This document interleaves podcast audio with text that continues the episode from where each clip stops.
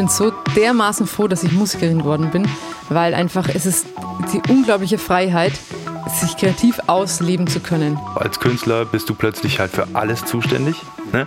Du darfst jetzt alles machen so wie du auch äh, deine, deine eigene Stromrechnung ablesen darfst und so. Es ist halt super geil. Ich habe eine Öffentlichkeit, meine Band hat eine Öffentlichkeit. Muss man sich zu politischen Themen äußern als mhm. Band mhm. oder ist man Künstler, Künstlerin und es geht nur um die Kunst? Und das finde ich eine ganz krasse Frage. Die müssen wir jetzt auch gar nicht erörtern, aber das. Doch, wir haben Zeit. Ja. Hallo, ich bin Fabian Ristau. Ich lebe als Musiker in Berlin und ich habe Fragen. Wer oder was verbirgt sich eigentlich hinter der Musikbranche? Wie werden wir in Zukunft Musik hören, machen oder ermöglichen?